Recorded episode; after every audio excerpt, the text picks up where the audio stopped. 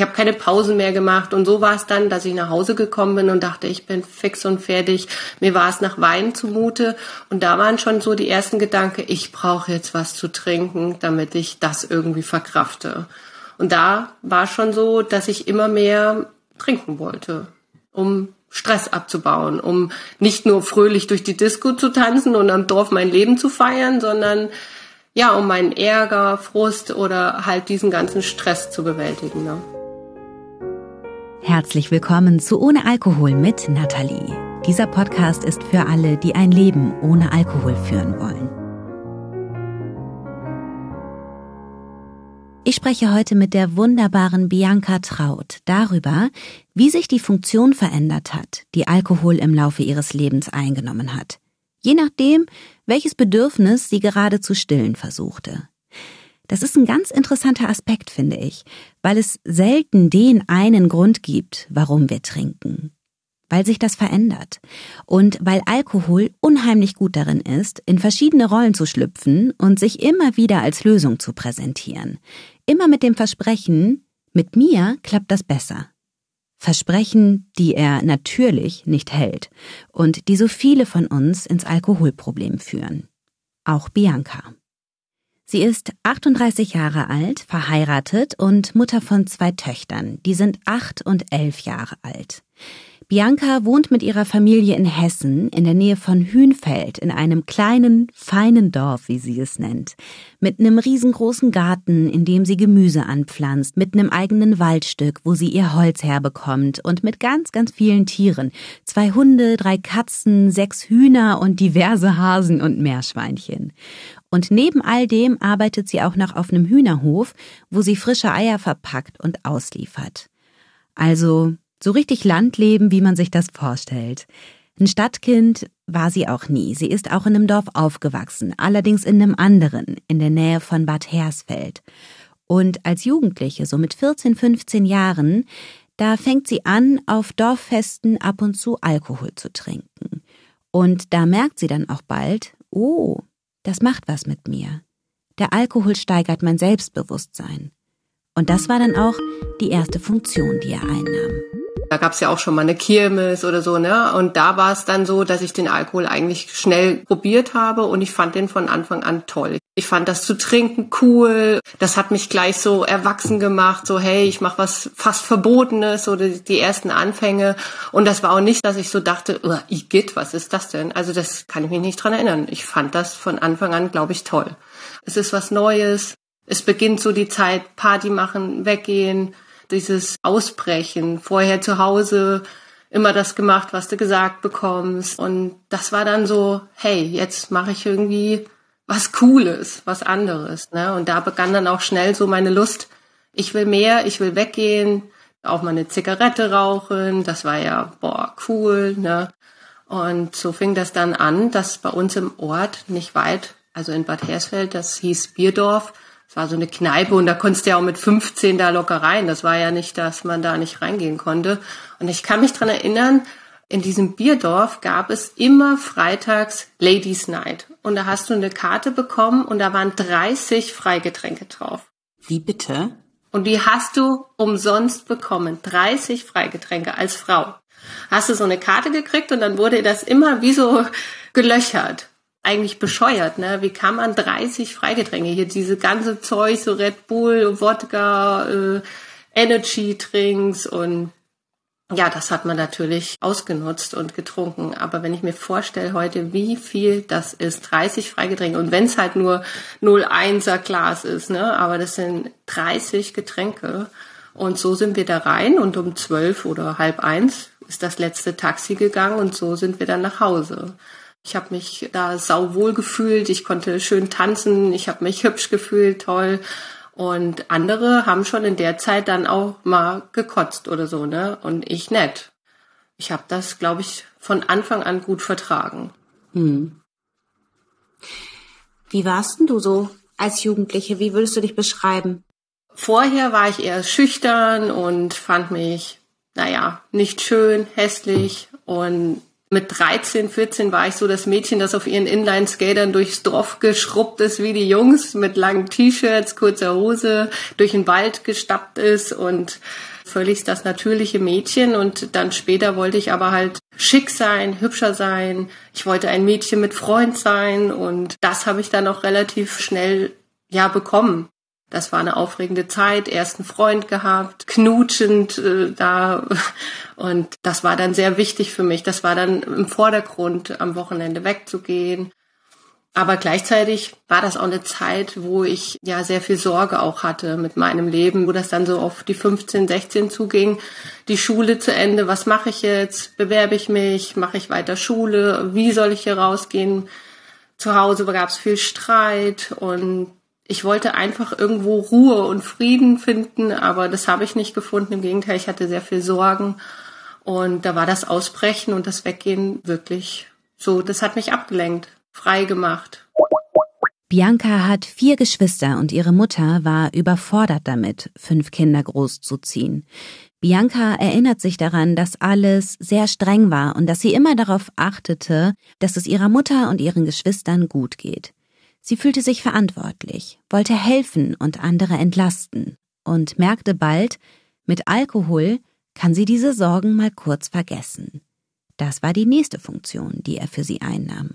Es war das nächste Versprechen, das er ihr machte, der nächste Köder, den er ihr legte, um sie langsam ins Verderben zu führen. Mit 17 dann wird es ihr zu Hause zu viel. Sie zieht aus, will erwachsen sein, Geld verdienen und für sich selbst sorgen. Sie fängt an zu jobben und macht ihren Führerschein. Dann verliebt sie sich in ihren neuen Freund, verliebt sich unglücklich und hat noch größere Sorgen. Der war vier Jahre älter, der war erwachsener und der war so stark und ich kam mir aber dann beschützt vor in dem ersten Moment und dachte, das wäre alles in Ordnung, aber diese Beziehung war grauselig. Also er war so ein Musiker und er hat sich viel um sich selber gekümmert und ich war eine, die sich nur eigentlich auch richtig wohlgefühlt hat, wenn ich mich geborgen mal gefühlt hätte. Aber das habe ich nie bei ihm und ich habe da praktisch nach Liebe gelächzt und bin hinterhergelaufen und dann war das wieder ein ständiger Streit. Dann hat er mich an der langen Leine gelassen, dann bin ich wieder ihm nachgelaufen. Dann wurden die Streits so heftig und laut und verbal und er ist dann immer wieder weggegangen und ich war verzweifelt so alleine. Ich wusste ja nicht, wo ich hin sollte und das war wirklich grausam. Der hat mich auch so psychisch äh, schlecht gemacht halt und mir ging es immer schlechter. Kannst du mal ein Beispiel nennen für so eine Situation?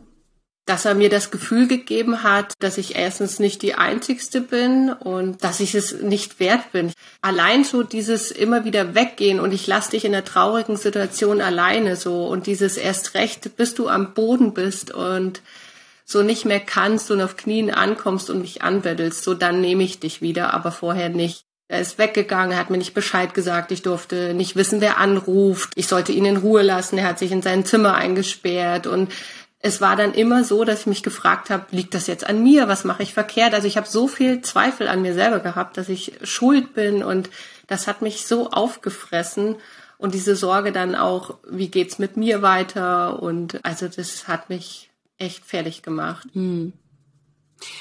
Und da hat Alkohol seine Funktion dann geändert für dich, ne?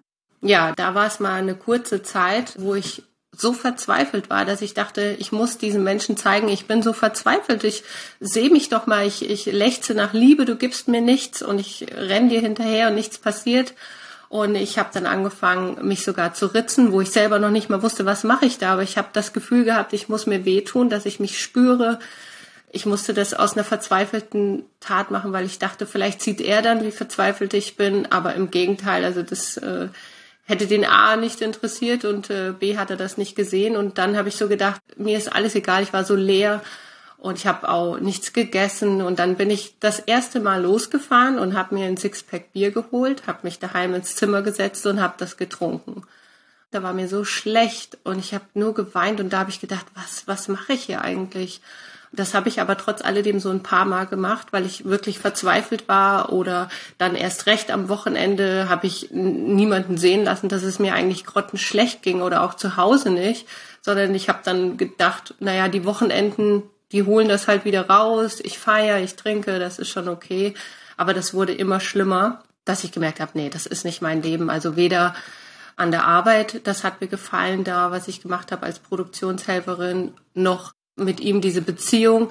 Und das war auch so, dass sein Elternhaus eine reinste Katastrophe war. Ganz schlimm Streit, Gebrülle. Und ich wollte einfach nur Frieden und in Ruhe sein. Und es hat nichts funktioniert. Und ich wollte alle meine Gefühle schon mit dem Alkohol abtöten. Hat das funktioniert? Nee, es hat es eigentlich noch schlimmer gemacht. Mhm. Nicht eigentlich, es hat es viel schlimmer gemacht. Mhm. Es hat noch mehr wehgetan. Ich habe mich danach noch elendiger gefühlt, weil du siehst dich dann selber im Spiegel und denkst, was machst du hier? Das war nicht schön, nein. Bianca trennt sich. Und dann passiert etwas richtig, richtig Schönes. Sie lernt Matthias kennen. Und es ist Liebe auf den ersten Blick. Ich habe diesen Mann gesehen und habe gedacht, den will ich haben. Ich, ich hatte wirklich nur einen Gedanken, den will ich haben. Der ist so toll. Der war so irgendwie alles. Seine Art, wenn er geredet hat und er war auch so, an den kommst du nie ran. Nie, den will ja bestimmt jeder und so. Und ähm, wir sind dann zusammen weggegangen und dann habe ich schon so natürlich geflirtet und habe aber gemerkt, okay, da kommt aber auch was zurück. Wir haben dann auch mal Nummern ausgetauscht und dann war es so, wo er meine Handynummer hatte, hat er mir eine Nachricht geschrieben, ob ich Lust hätte, mit ihm und ein paar Leuten aufs Lulusfest zu gehen. Aufs was? Aufs Lulusfest, das ist in Bad Hersfeld einer der größten Volksfeste. Ui, okay. Und da bin ich ja geboren und das weiß ich noch wie heute dass ich da in die Schicht gegangen bin, Frühschicht, und er hat mir das geschickt im Morgen und mein Handy ist ausgegangen. Und da hatte ich noch so eine Karte, die man mit Geld aufladen musste. Oh, und ich war so schrecklich nervös. Ich habe gedacht, wenn ich nicht zurückschreibe, ich habe ja erst um zwei, halb drei wieder Feierabend, dann will der nicht mehr. Und so bin ich an die Tanke gefahren vor die Arbeit, eine neue Karte geholt und in der Firma auf Toilette diese Karte da reingemacht, dass ich ihm antworten kann. und dann habe ich geschrieben, ja, ja, auf jeden Fall, ich komme mit. Und ähm, ja, auf dem Lulusfest war es dann, dann haben wir einfach Händchen gehalten, geknutscht und so waren wir zusammen. Das war unfassbar. Und ich habe gesagt, was hältst du? Oh. Ja, und da habe ich gesagt, was hältst du davon, wenn ich zu dir komme? Ja, da hat er gemeint, ja, wie? Und da habe ich gesagt, ja, mit allem, was dazugehört. Und ich bin noch am selben Tag zu ihm eingezogen. Krass. Ja, Wirklich, dass wenn man das heute erzählt, das glaubt einem kein Mensch. Ich war so glücklich, ich war in seinen Armen und wusste, den lasse ich nicht mehr los. Und so bin ich hierher gekommen, ja. Nach Hünfeld. Vor fast 20 Jahren. Nach Hünfeld, ja. Zu Matthias. wo ich schon immer in so ein kleines Dorf wollte mit einem absolut schönen Wald, wo ich spazieren kann. Da hatte ich ja schon dann meinen Traum erfüllt, mir einen Hund angeschafft. Ich durfte mit Hund einziehen. Wahnsinn. Weil ohne Hund gab's mich nicht. Und ja, das war schön. Und dann hat eine Phase bei dir eingesetzt, in der ihr erstmal das Leben gefeiert habt, oder? Es war einfach ja. gut alles. Bei der Arbeit lief's auch, oder? Es war alles so schön. Das war für mich ein Traum. Erstmal bin ich in ein Zuhause gekommen. Wir leben ja mit seinen Eltern in einem Haus. Also das haben wir ja bekommen. Und die waren so alles andere, was ich zu Hause kannte. So total harmonisch. Jeden Sonntag gibt's einen Braten und ähm, wird in die Kirche gegangen und das Dorfleben genossen. Und die waren so liebevoll. Die sind auch seit jungen Jahren zusammen. Und das war auf einmal so viel Familie, voller Liebe und voller Zuneigung und ich wurde hier so herzlich aufgenommen. Das war so selbstverständlich bei uns zu Hause. Man durfte nicht einfach sich jetzt was nehmen oder so aus dem Keller oder ich durfte auch nicht einfach so mal den Kühlschrank aufmachen und egal was uns gefehlt hat, hier wurde alle die Hände ausgebreitet, du darfst alles. Und so war es äh, sehr, sehr harmonisch und wir sind dann, ja, ich habe dann auch begonnen, die Lehre als Buchbinderin. Ich habe gesagt, nee, ich will hier nicht also einfach nur Geld verdienen, ich will was aus meinem Leben machen. Also es war alles besser geworden. Die Lehre gemacht, das hat mir auch sehr gut gefallen. Und dann war es aber wirklich so, dass wir beide viel gearbeitet haben und dann haben wir gedacht, na ja, also die Wochenends, die lassen wir auch ordentlich krachen. Und da sind wir auch so in die Kirmes reingekommen. Und du musst dir vorstellen, also so am Dorf Kirmes ist so wirklich ab Donnerstag ihm bis Montag. Aber da war es auch schon so, dass ich gemerkt habe, ich bin aber einer derjenigen, die am meisten das will. Ich habe schon so immer verglichen, so, oh, das war auch schon so, die anderen wollten mal ein Cola-Bier, ein Radler oder haben auch mal ein Wasser getrunken. Und ich dachte so, nö, wenn schon Wochenende, dann auch gleich. Und da war mir auch schon bewusst, ich will nicht ein Radler oder ein Cola-Bier, ich möchte ein Bier, weil da mehr Alkohol drin ist. Also das habe ich schon früh angefangen, den Alkohol zu nutzen. Einfach dieses berauschende Gefühl, dieses so alles vergessen, feiern und ja. Und hattest du Blackouts zu der Zeit? Mhm, ja, das ging, also das ging früh und eigentlich gleich los, dass, ja, das war eine wirklich ja, Zeit, wo wir weggegangen sind und getrunken haben und ich dann auch nicht aufhören konnte. Also ich habe dann getrunken und dann habe ich mich auch erwischt, wie ich nur mal auf der Toilette dachte, ach du Alarm, eigentlich müsstest du deine Augen zumachen, ich kann hier kaum mehr stehen. Aber es war so, dass ich einfach weiter getrunken habe. Also dieses zwischendurch mal zum Wasser zu greifen, das ist mir einfach schwer gefallen. Ich habe da gedacht, nee, mhm. ich schaff das schon. Und dann gab es auch so Tage, wo wir aufgewacht sind und gedacht haben so, oh je, wie sind wir eigentlich heimgekommen? Und mein Mann lag neben mir und sagte, das weiß ich jetzt auch gar nicht. Und da habe ich schon gedacht, oh je, hm, das ist schon grenzwertig, aber gut. Zu Kirmeszeiten von 30 Kirmespärchen oder also 30 Leuten war so gefühlt 25 in der Situation mhm. und du hast noch so ein Stück weit gedacht, okay, es ist jetzt eine Zeit, es machen alle Party und so, das ist so. Und dann hat man das so nicht so ganz so viele Gedanken gemacht, sagen wir es mal so. Als sie 23 ist, heiratet sie Matthias. Und damit beginnt ein gesitteteres Leben. Denn diese Kirmesexzesse sind in Biancas Dorf nur etwas für Unverheiratete. Ist so eine Tradition dort. Heißt, mit der Hochzeit fällt das Feiern weg. Bianca schließt ihre Ausbildung zur Buchbinderin ab und übernimmt eine Stelle als Produktionsleiterin im Schichtbetrieb. Das ist eine Buchbinderei, das musst du dir vorstellen. Da ist so eine Straße, die ist so 30 Meter lang, lauter große Maschinen und da wird Industriebuchbinder stellen halt maschinell am Tag so, je nachdem, was du für Maschinen hast, 30, 40.000 Bücher her.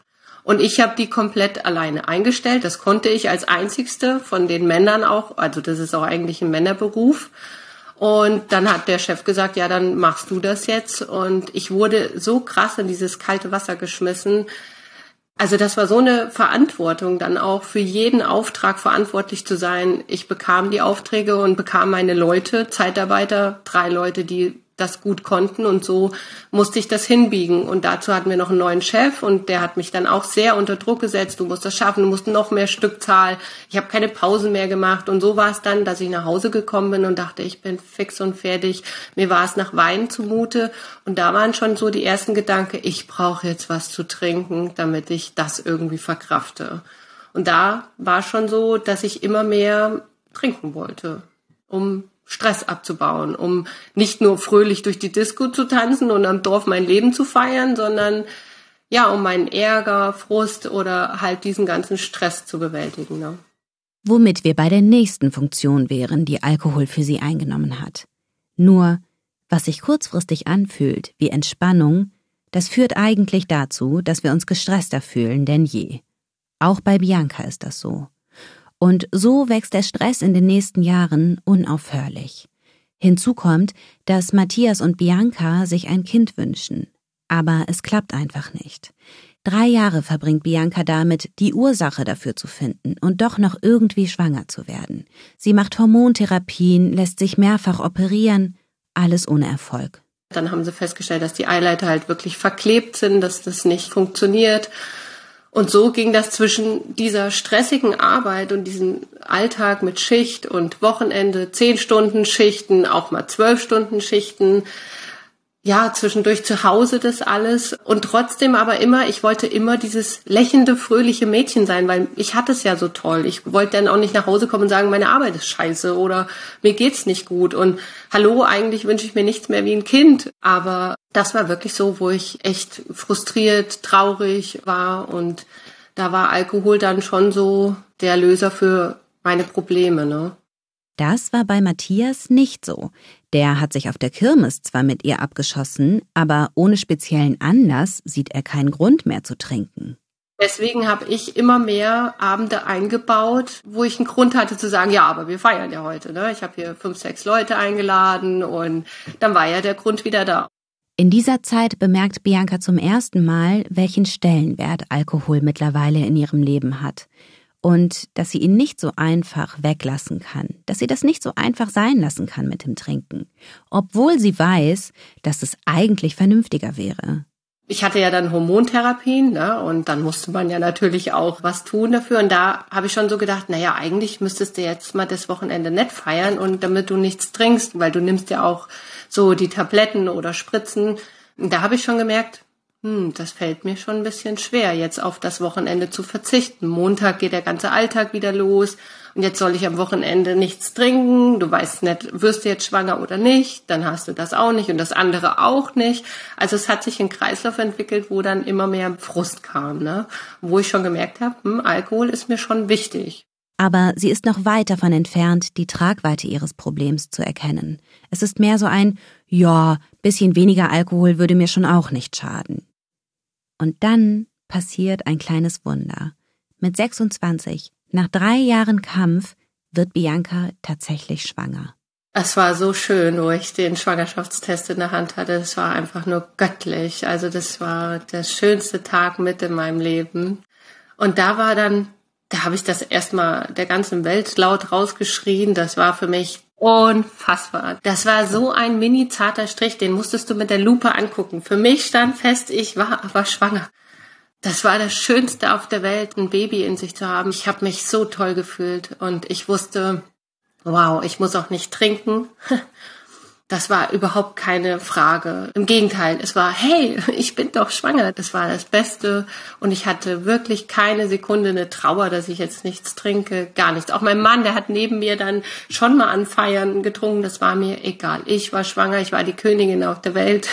mir war alles egal. Und da habe ich gedacht, am besten, du trinkst auch dann nachher nichts mehr. Das hat dir so gut getan, die Schwangerschaft. Also kannst du eigentlich auch beibehalten. Nach dieser schönen, nüchternen Schwangerschaft bekommt Bianca ihr Baby und ist eigentlich unfassbar glücklich.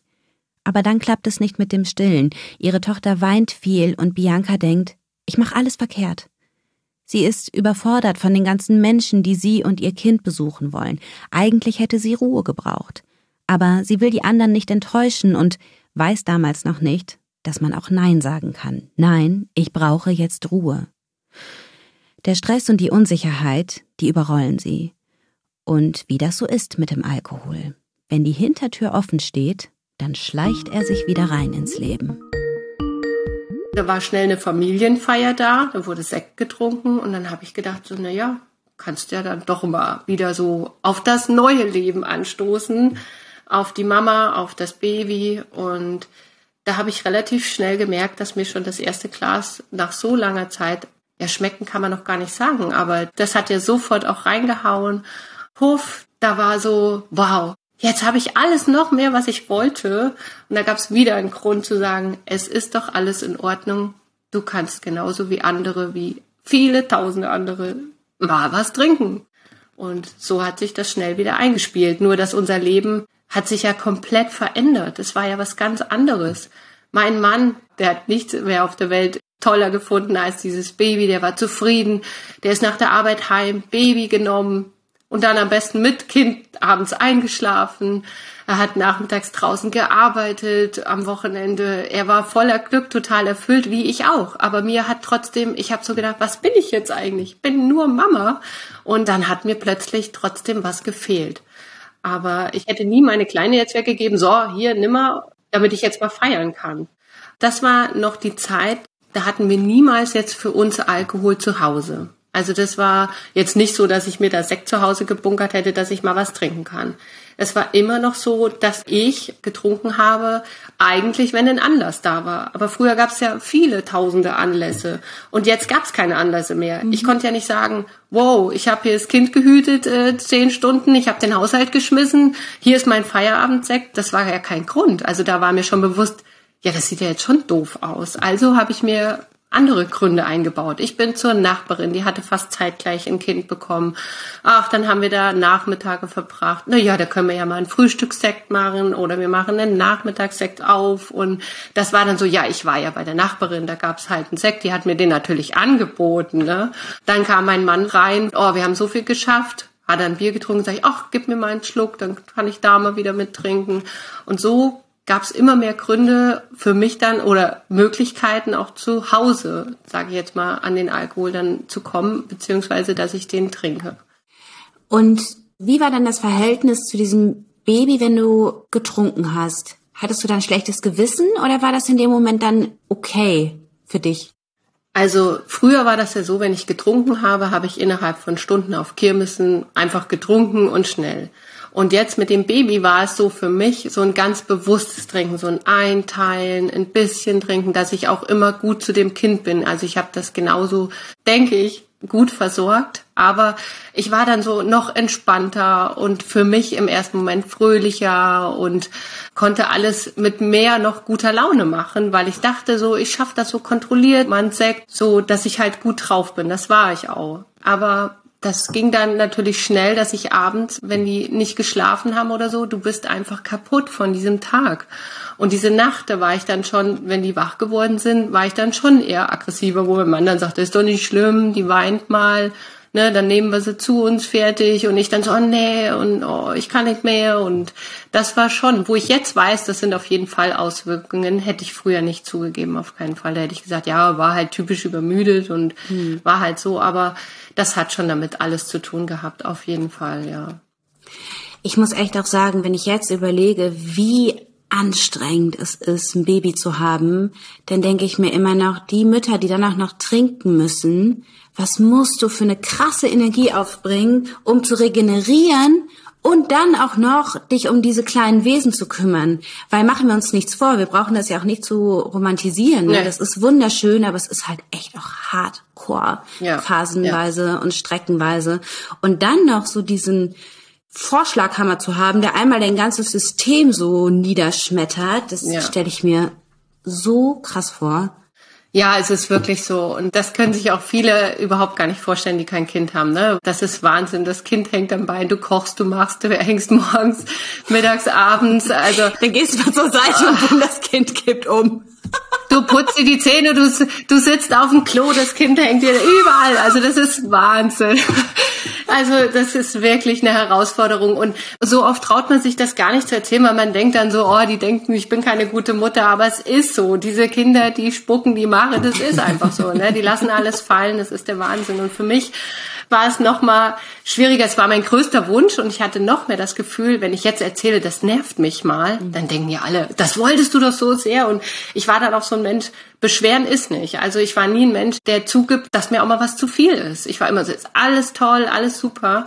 Und je mehr ich getrunken hatte, umso erst recht habe ich mir selber gesagt, du musst für alles sorgen. Du hast jetzt auch getrunken, also musst du auch erst recht dafür da sein. Und dann wollte ich das noch mehr rechtfertigen, dass ich halt äh, so fleißig bin und dass ich auch was trinken darf, indem ich noch mehr gearbeitet habe. Ich habe mich mhm. tot gearbeitet eigentlich und wo ich immer behauptet hätte, das ist total toll, das ist überhaupt nicht schlimm. Ich habe sechs Putzstellen nebenbei gehabt, nur um zu sagen, ja, ich habe ein Kind. Wie, du hast sechs Putzstellen? Du hast noch in sechs weiteren Wohnungen dann geputzt ja. und das Baby gehabt, oder was? Ja. Also, wo die dann in den Kindergarten gekommen ist mit drei, habe ich gesagt, gut, dann muss ich ja sofort rechtfertigen, dass ich jetzt auch arbeite. Und so bin ich ja nicht in, also meine Buchbinderei damals leider, die ist genau in der Zeit, wo ich schwanger war, ist die abgebrannt und ich konnte auch nicht in meinen alten Beruf rein. Das ist wirklich, die Firma hat, da hat's gebrannt mhm. und die sind bankrott gegangen. Ach du meine Güte. Und dann habe ich gedacht, ja, was mache ich jetzt? Und dann kamen dann auch so Sprüche, also heute würde ich immer sagen, wenn ich ein Kind kriege, warum fragst du mich gleich, wann ich wieder arbeiten gehen will? Ich will erst mal Mama sein. Ich arbeite die ganze Zeit. Furchtbar. Ich arbeite den ganzen Tag. Oder sie, ja, du warst ja schon in der Schwangerschaft daheim. Oh, weißt du, unfassbar. Und dann habe ich so gedacht, okay, du musst dir was suchen, dass du das noch, ne, dass ich was bin einfach nur. Nur Haushalt, das kann ja jeder und du hast ja morgens Stunden Zeit. Und so habe ich mir dann bei uns im Ort, waren ja so viele und es waren sogar Bekannte von mir, die waren so dankbar, habe ich Geld dafür bekommen. Und dann bin ich vom Kindergarten hinfahren zu den Putzstellen gefahren und bin von den Putzstellen zum Kindergarten, habe es um zwölf wieder geholt und das jeden Tag und nach Hause essen und dann ging das weiter. Und dann nach dem Essen bin ich sofort mit dann ins Bett gebracht oder die hatte mal so schön im Kinderwagen geschlafen. Dann bin ich anderthalb Stunden durch den Wald gerannt, weil ich wollte ja auch was für die Figur tun. Ich wollte ja am liebsten gleich wieder schlank sein, weil ich war auch so eine, ich habe mich für alles geschämt. Ich war jetzt auch keine Mama, die da hier sitzen konnte und ja, ist halt so, ne? Ich habe ein Kind gekriegt. Nee, ich wollte am liebsten mich verstecken und das keinem zeigen. Und mein Mann, der fand mich immer toll. Der hat mich immer geliebt. Der hat gesagt, du siehst immer toll aus. Also das habe ich auch gespürt. Er ist auch so ein Mensch, der mir das auch wirklich zeigt. Also nie eine Sekunde Zweifel, dass er mich nicht toll findet. Und trotzdem habe ich das Gefühl gehabt, ich muss alles auf einmal irgendwie wieder hinkriegen. Boah, du hast dich krass unter Druck gesetzt, ne? Ja. Wahnsinn. Ja. Und niemanden erzählt. Also wenn das jetzt hier welche hören, die mein Leben normal, die sehen mich als eine fleißige, fröhliche, aber den ganzen Hintergrund, das habe ich erst durch dich gelernt, mich zu öffnen und jetzt zu zeigen, hier bin ich, ich darf mich um mich kümmern, ich habe Zeit für mich und ich will sie auch und ich will nicht mehr nur stark sein. Ich will sagen können, ich kann nicht mehr. Ich will meinen Kindern sagen können, ja, ich sitze jetzt hier und ich bin einfach fertig. Ich muss nicht nur immer lächeln. Mhm. Aber das habe ich jetzt erst verstanden. Und so war es dann, dass ich nach Hause gekommen bin und halt mit dem Hund, da fing das dann schon mal an, dass ich dann sehr nervös wurde und dachte so, jetzt ist der Tag echt so voll gewesen, jetzt hast du dir das doch verdient. Und so wurde das dann schon immer ein bisschen früher und dann war eine Zeit, dass auch mal so die Nachbarin gesagt hat, ja, ich kann aber heute nicht vor 17 Uhr oder vor 18 Uhr. Und da fing das dann auf einmal an, wo ich dann dachte so, aber ich würde jetzt schon gerne einen. Und dann habe ich so gedacht, ja, aber du kannst dich dahin und dann riechst du ja schon nach Alkohol. Das geht ja nicht. Und da habe ich schon gemerkt, ich krieg schlechte Laune. Einfach, weil ich jetzt will und es geht nicht. Zwischendurch war ich ja dann auch nochmal schwanger und habe die andere bekommen. Und es ging genauso wieder von vorne. Und so fing das dann halt immer mehr an, dass ich dann auch nicht mehr so gerne zu der Nachbarin wollte. Dann habe ich das lieber ganz mit mir ausgemacht. Und ja, es wurde immer mehr. Bianca ist innerlich zerrissen. Sie hat den Mann ihres Lebens. Ein Haus, zwei Kinder, tolle Schwiegereltern. Sie hat alles, was sie je haben wollte und fühlt sich trotzdem fürchterlich. Nun bekommt Alkohol die Funktion, sich zu belohnen, zumindest vordergründig. Eigentlich trinkt Bianca, weil sie nicht mehr anders kann, weil sie süchtig ist, weil sie trinken muss. Aber Belohnung wird zu ihrer Ausrede. Sie etabliert einen von vielen typischen Suchtmechanismen. Sie ballert ihr Leben voll mit Arbeit und Leistung und Disziplin, um irgendwie rechtfertigen zu können, dass sie trinkt. Es gab dann auch mal Zeiten, dann dachte ich, also wenn ich fix und fertig war, der Alkohol pusht mich und ich bin dann, dann klappt's wieder. Der gibt mir wieder einen Schwung, der gibt mir wie eine Belohnung, der gibt mir Auftrieb, dass der Tag dann irgendwie toll wird.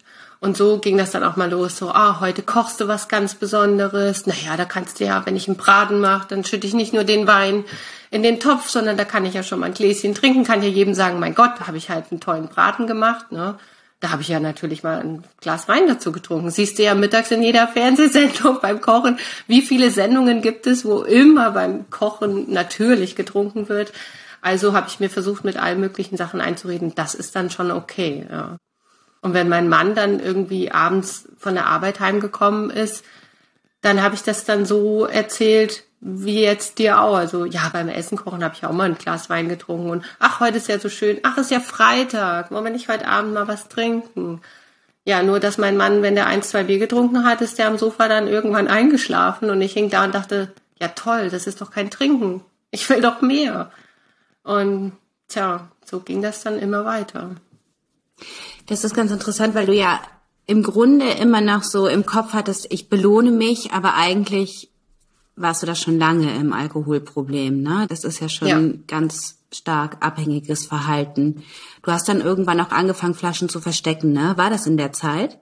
Ja, das fing eigentlich an so vor ein paar Jahren. Die Große ging dann in die Schule, Kindergarten und da war es dann schon so, wo ich dachte, oh, wenn ich jetzt was trinke, das geht ja nicht. Du kannst ja nicht jetzt aus einer Flasche Bier hier einfach trinken, wenn das einer sieht, oder du kannst nicht aus dem Sektglas trinken. Und da fing das dann auch schon mal an, dass ich das ins normale Glas geschüttet habe. Und wenn die leere Flasche da stand, oder ich habe dann abends getrunken, mein Mann kam von der Spätschicht heim um zehn, dann habe ich gedacht, na ja, ich räume jetzt lieber die Flasche weg. Dann habe ich sie lieber versteckt und habe dann gedacht, ich trinke gar nichts mehr. Und wenn er dann heimkommt, dann habe ich, ach, na ja, jetzt ist er ja da habe ich so getan, als ob ich mein erstes Getränk trinke oder behaupte, ich war bei der Nachbarin und habe nicht viel getrunken. Also da fing das schon an, dass ich ja Alkohol versteckt habe und mir selber immer mehr eingestehen musste, das funktioniert so nicht. Irgendwie ist das zu viel.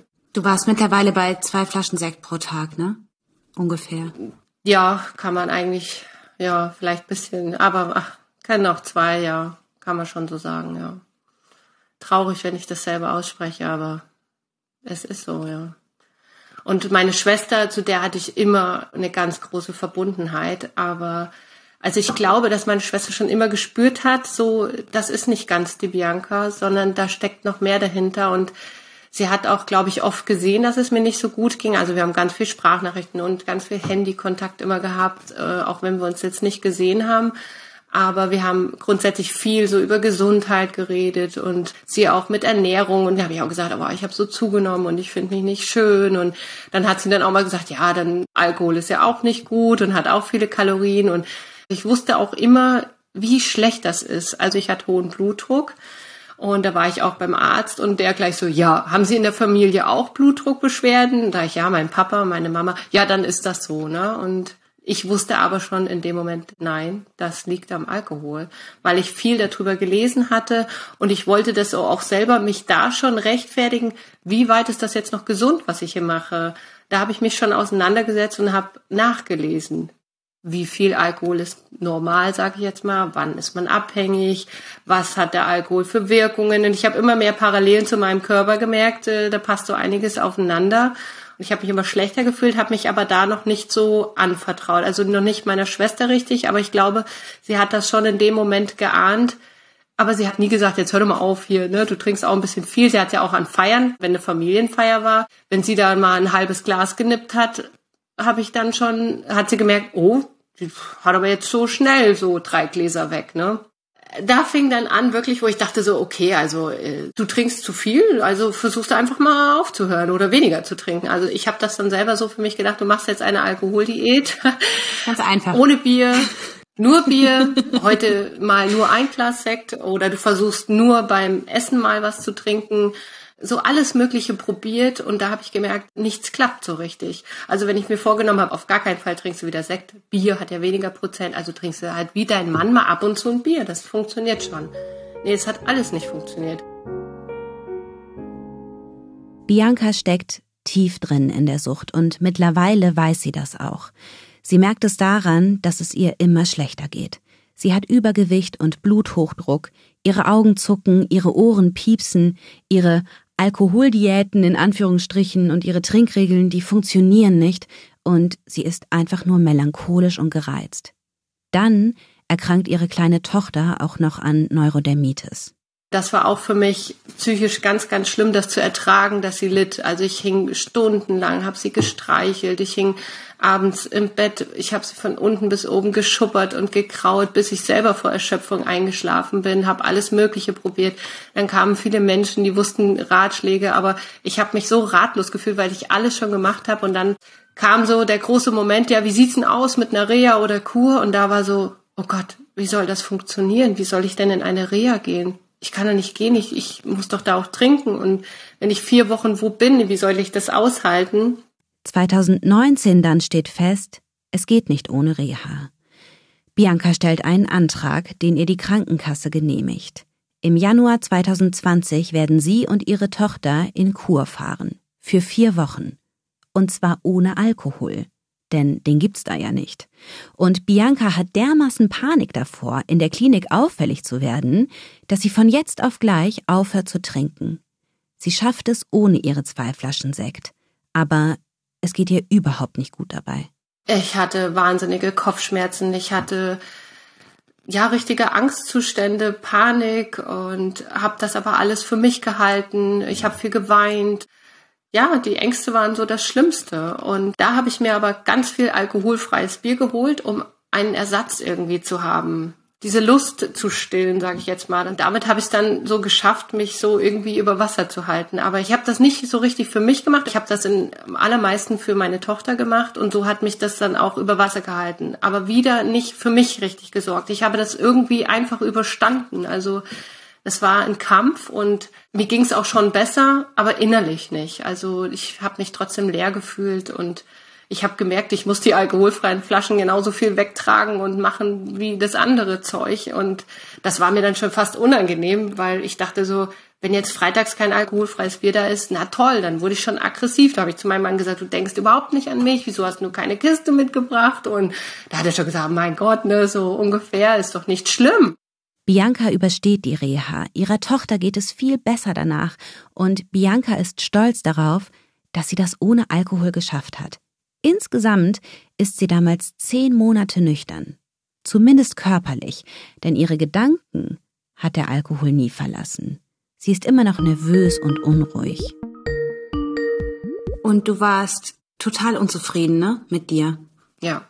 Mhm. Mit mir, mit allem. Also ich war, ich habe mich als nichts gefühlt. So, ich war mit mir selber nicht im Reinen. Ich habe mich nicht schön gefunden und dann kam so der Moment wieder eine Feier und ich weiß noch, mein Herz schlug bis zum Hals, weil ich innerlich dachte so, okay, ich trinke jetzt was und ich war ganz schrecklich nervös und habe gedacht, naja, du trinkst jetzt was und dann probierst du einfach das Leben mit ein bisschen Alkohol. Das wird schon funktionieren.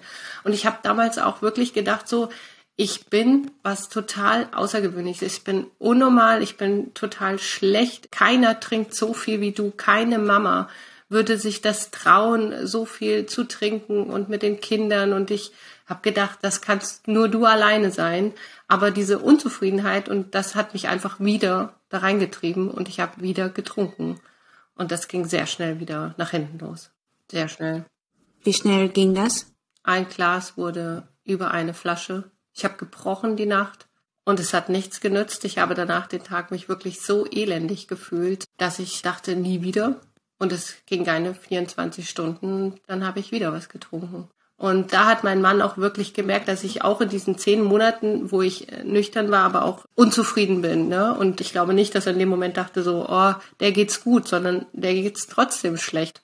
Und ab da, wo ich wieder getrunken habe, war es richtig schlimm. Also da wusste ich erstmal, ich bin gescheitert, das funktioniert nicht, ich kann nicht ohne und ich war wirklich am Ende. Und ich habe dann so viel geweint tagsüber. Die Kinder haben mich angesprochen, ich habe geweint und da war es dann, wo ich dachte so, okay, geht gar nichts mehr. Und da habe ich mich dann auch meinem Mann so mehr geäußert und habe dann so Sachen mal gesagt wie, ja, sag mal, wie sehr brauchst du denn den Alkohol? Du trinkst doch auch alle paar Tage mit deinem Vater da Bier und so. Sag ich, du brauchst das doch auch oder wie denkst du darüber? Da hat er gesagt, was meinst du denn? Dann habe ich gesagt, wie oft denkst du denn an Alkohol? Und dann hat er gesagt, warum soll ich denn an Alkohol denken? Dann habe ich gesagt, ich denke schon morgens, wenn ich aufstehe, wie kann ich trinken? Wie kriege ich das hin mit den Kindern? Und da hat er mich angeguckt und hat, glaube ich, gedacht, was ist hier los? Das war für ihn, glaube ich, auch eine schlimme Erkenntnis. Dass es, Ein Schock. Ja.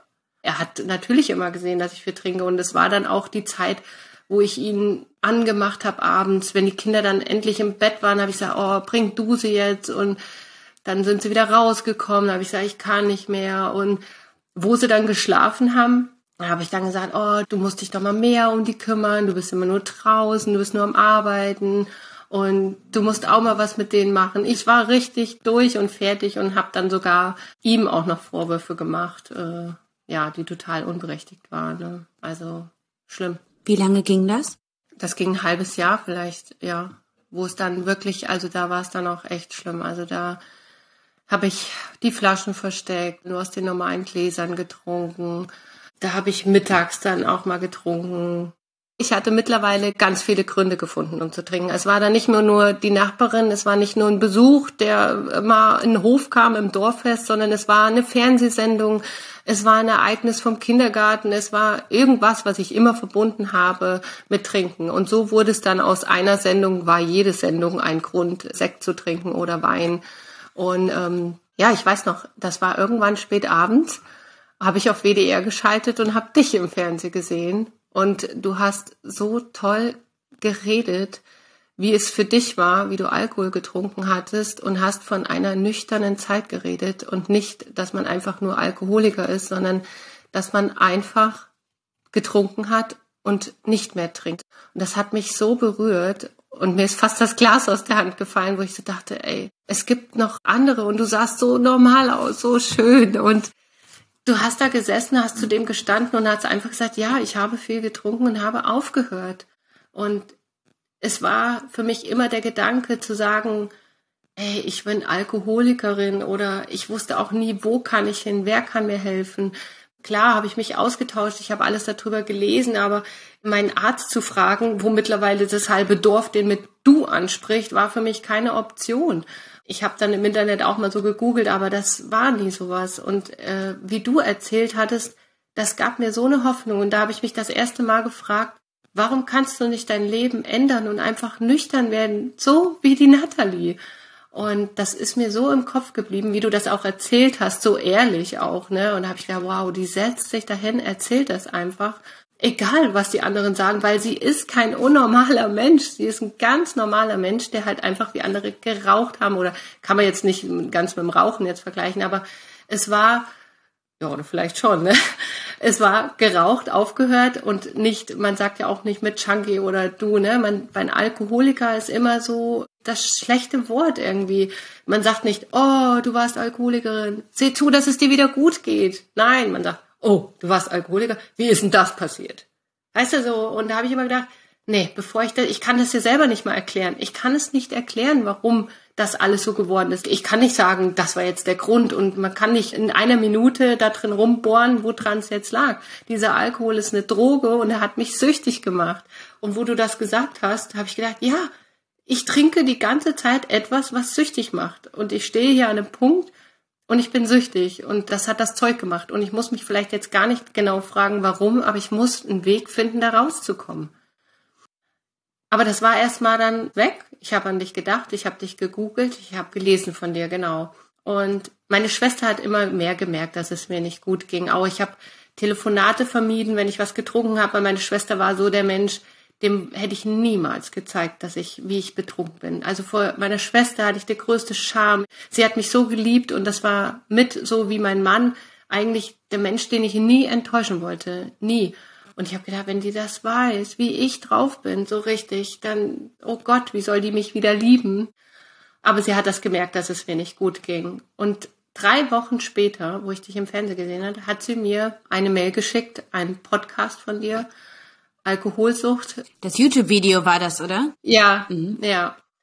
Und ich habe dich gesehen, Natalie, und die Überschrift, und habe ich gedacht, ach du Alarm, von der Natalie. Und ich wusste sofort, ich will das hören, aber ich habe da so fest drinne gesteckt. Es war vor dem 1. Mai auch, da waren Geburtstage und ich habe gedacht, oh Gott. Und ich wusste, vielleicht kann ich es versuchen mit dir, vielleicht kann ich das schaffen. Und ähm, dann habe ich so richtig gewartet noch auf den Zeitpunkt, wann ich dieses Video angucke, weil ich dachte so, wenn ich das sehe, das macht irgendwas mit mir. Und ich habe zu meiner Schwester, sie hat gesagt, wenn du es nicht hören willst, dann lösch es einfach. Sie hat das so vorsichtig gesagt, das soll jetzt nicht irgendwas Schlimmes für dich heißen oder dass ich dir, ne? Aber sie hat gesagt, aber wenn dich's interessiert, dann kannst du es ja mal hören. Und habe ich gesagt, ja, wenn der Zeitpunkt ist, dann schaue ich es mir an. Sie wusste genau, was los ist. Ganz genau. Sehr ja. interessant. Sie wusste das. Sie wusste das alles. Und ich glaube, sie hat nichts mehr gehofft, dass es mir auch endlich gut geht. Aber dieses Aussprechen zu jemandem, trink nichts mehr, das ist einfach eine Hürde. Und so bin ich mit diesem Video und meinen Hunden in den Wald gegangen und dann habe ich es angemacht. Und ich habe so geweint. Wenn ich noch daran denke, muss ich tief, tief schlucken, Nathalie. Ich habe so geweint. Von mir ist alles abgefallen. Ich habe gedacht, da sind so viele Parallelen. Ich habe gedacht, Wahnsinn, ich möchte das schaffen und ich habe dein Leben gesehen und ich fand mich nicht mehr als Aussätzige so schlimm, sondern ich habe gedacht, du kannst es schaffen. Und dann habe ich von dem Programm gehört und habe gedacht, okay, 30 Tage Programm im Internet. Du hast noch nie eine Gruppe, du bist nie bei Facebook du hast mit nichts zu tun, mit keinem YouTube und äh, bist eine absolute Null im Computer, eine absolute Null mit dem Handy. Ich bin froh, wenn ich Fotos machen kann und gut ist. und diesmal wusste ich aber, ich will weder meine Schwester enttäuschen, ich will ihr einmal zeigen, dass ich irgendwas probiert habe. Ich konnte es meinem Mann nicht so erzählen und so bin ich nach gefühlten, keine Ahnung, wie vielen Taschentücher und äh, wie lange ich durch den Wald gelaufen bin, nach Hause gegangen habe das 30-Tage-Programm gegoogelt, habe mir alles angehört und stand im Bad, bin vor und zurück, vor und zurück, vor und zurück und habe gedacht, ich muss es tun, ich muss es tun. Dann habe ich gedacht, nee, bin ich wieder raus und habe ich gedacht, du Feigling, du bist so ein Feigling. und ich habe zum ersten Mal gedacht, wirklich, also jetzt musst du es zugeben, du bist so feige und du ziehst das jetzt durch. Und dann habe ich gedacht, ey, nee, und ich bin rein und im Bad habe ich es gebucht. Und dann bin ich durchs Bad und habe gesagt, ja, ich habe es getan, ich habe es getan. Und dann habe ich aber gedacht, was habe ich jetzt getan? Oh Gott, ne, jetzt kommt so viel auf mich zu. Aber ich wusste, ich habe was getan und ich gehe es jetzt an. Und dann sind tausend Gefühle durch mich durch. Ich war so aufgeregt und ja, dann kam dein Programm und es war unfassbar schön. Dein erster Tag, der Satz, du wundervoller Mensch, das war erstmal der größte Auslöser, dass jemand, ich habe mich praktisch jemanden hingegeben und gesagt, ey, ich bin eigentlich scheiße, ich trinke, ich habe hier ein Riesenproblem und du begrüßt mich mit, du wundervoller Mensch. Und ich habe gedacht, ey, wie kann sie denn sagen, dass ich wundervoll bin? Ich habe meine Kinder und alles so viel getrunken, aber du hast es getan und äh, es war so schön, ja. Und so habe ich mich dann durchgekämpft. Und du hast gesagt, du musst dich jemandem anvertrauen, du kannst nicht damit alleine durch. Weil in meiner ersten Zeit, wo ich das probiert habe, mit diesen zehn Monaten, das war einfach nur ein sinnloser Kampf. Ich habe einfach durchgehalten. Und mit dir im Programm habe ich gelernt, anders mit umzugehen. Und du hast gesagt, erstmal musst du dich öffnen, vertraue dich jemanden an, rede darüber. Du bist nicht allein, du bist nicht scheiße, du bist wundervoll. Und ich habe gedacht, okay. Und am vierten Tag bin ich zu meiner Schwester gefahren, mit riesen Herzklopfen und habe ihr gesagt, Schwesterchen, ich musste jetzt was sagen. Das ist so schlimm mit dem Alkohol bei mir. Und sie hat auf den Boden geguckt und hat gesagt, ja, sie wusste schon, aber so richtig wie viel. Und dann sagte ich so, ich habe auch was gebucht, ein Programm. Und sie, was? Ein Programm? Und ich so, ja, ich habe Natalie gebucht. Und da hat sie gesagt, was, die Natalie, die tolle, die ich im Fernsehen gesehen Und die hatte Podcast alles von dir gehört. Und die hat gesagt, von dem ich dir das geschickt habe. Und ich so, ja, sag ich. Und dann habe ich ihr von dem Programm erzählt. Die hat alles aufgesaugt. Und wir sind am vierten Tag meiner Nüchternheit so fröhlich durch den Wald gelaufen. Wir haben uns gedrückt und sie hat gesagt, ich bin immer für dich da und du bist nie ein schlechter Mensch. Und selbst wenn es nicht klappt, wir stehen auf, du schaffst das. Und ich war so erleichtert. Und Dasselbe Gespräch habe ich dann nochmal mit meinem Mann geführt. Und er hat auch von Anfang an gesagt, wir schaffen das. Und ja, so sind wir dann da durchmarschiert mit einem wundervollen Programm. Du warst wirklich und bist für mich das Allerbeste, was mir in meinem Leben passiert ist. Oh, danke. Wirklich. Das war am 3. Mai 2021, ne? Mhm. 176 Tage. Jetzt eine Aufzeichnung. Über ein halbes Jahr. Ja, ein ganzes halbes Jahr, ne? Wahnsinn. Herzlichen Glückwunsch. Danke, ja. Und ich bin mir sicher, das Leben gebe ich nicht mehr her. Ganz sicher. Weil ich gelernt habe jetzt, es ist was anderes. Ich lerne so viel über mich. Also nur aufhören zu trinken ist nicht so einfach. Das kannst du auch machen, aber mit diesem Programm und mit dem Aufgehobenen, mit der liebenvollen Art, alles, was du sagst, ich meditiere, ich kümmere mich um mich, ich kann mich selber lieben wieder, ich glaube an mich, ich glaube, dass ich eine tolle Frau bin, dass ich auch wundervoll bin und dass ich eine gute Mutter bin. Und was ich am allermeisten jetzt verstanden und geglaubt habe, ich muss nicht mehr so fleißig sein und ich muss nicht mehr hier alles mit einem Lächeln. Ich kann auch einfach schlecht gelaunt durch die Gegend laufen und dann bin ich halt einfach schlecht gelaunt. dann ist das so und ich muss nicht immer Bock haben. Und was ich am allermeisten feststelle, ich brauche einfach nur Ruhe und keine Partys. Ich brauche gar nicht viele Menschen. Und wenn dann gute Menschen. Und wenn ich was vermisse, dann ist es nicht der Alkohol und das Feiern und das Lachen, sondern gute Gespräche, nette Menschen. Oder Pause. Pause, genau, nichts tun. Deswegen liebe ich meinen Wald und dieses Laufen. Das ist so viel Pause und so viel Gutes. Wie hat sich die Beziehung zu deinen Kindern verändert? Also am Anfang hätte ich, glaube ich, immer gesagt, es war immer toll, immer schön, wir haben uns immer sehr geliebt und ich sie auch.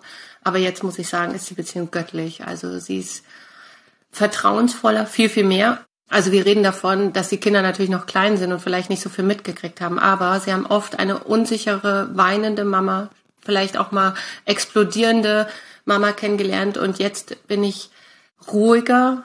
Sie sehen mich auch mal sitzen, nichts tun. Sie sehen mich abends ganz liebevoll. Sie können so oft rauskommen, wie sie wollen. Und wenn sie es nicht können, dann spreche ich es einfach aus und die Beziehung ist viel besser geworden. Ich war zum Schluss so launisch, ich habe so gemerkt, oh, muss das jetzt noch sein? Und zieh dich an und mach schneller und oh, und das Aufstehen schon. Ich bin aufgestanden und habe gedacht, oh Gott, mein Kopf. Kaffee geht gar nicht. Oh, Kinder. Oh. Und da muss ich mir ja schon total eingestehen, ey, du bist alles andere als fit. Jetzt stehe ich auf, da wird geschmust, da wird gedrückt und komm her und dann, oh, ich habe das vergessen. Oh, ich muss noch mal rein. Ja, ist nicht schlimm. Komm her, ruhig. Also ich bin viel, viel ruhiger geworden und ja, viel liebevoller auf jeden Fall. Ich glaube auch, dass sie gemerkt haben, wenn ich was getrunken habe. Auch wenn ich das noch so versteckt habe. Ich habe dann zwischendurch, wenn es mal ein Kaffee war, den ich im Mund genommen habe oder Zähne geputzt, aber die haben meine Stimmungsschwankungen mitgemerkt. Es gab früher mhm. ganz oft Momente, wo sie gesagt haben, Mama, was ist los? Mama, geht's dir gut? Und habe ich immer gedacht, was, warum denn? Ich bin doch ganz normal. Im Gegenteil, ich bin total fröhlich. Aber die haben mich oft gefragt, ist alles okay? Und heute weiß ich, das war vielleicht nicht umsonst gefragt. Fragen sie gar nicht mehr, ja? Nein, die fragen gar nicht mehr. Und die fragen auch nicht abends, äh, Entschuldigung, ich komme noch mal raus, äh, sondern Hallo, ich habe noch Durst. das ist, also das glaube ich schon, äh, dass das viel ausgemacht hat, ja.